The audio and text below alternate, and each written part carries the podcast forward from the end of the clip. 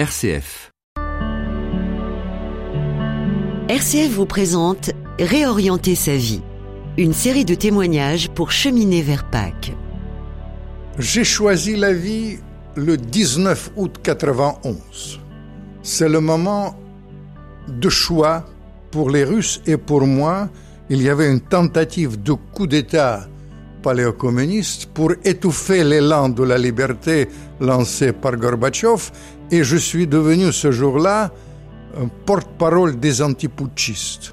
On aurait pu être tué, mais il y avait quelque chose de magique qui s'est passé à ce moment-là parce que contre toute attente, nous avons gagné et le monde est devenu meilleur et le 21 août, l'échec du coup d'État, c'est la fin du système communiste en Russie et c'est l'élan de la liberté avec beaucoup d'espoir et beaucoup de, je dirais, de désenchantement qui s'est passé dans les années à venir.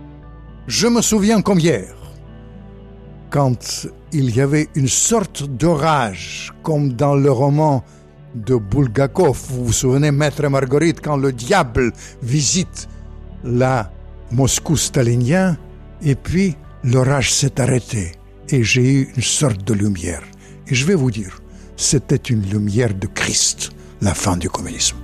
Réorienter sa vie, un podcast RCF à suivre sur l'application RCF et sur les principales plateformes de podcast.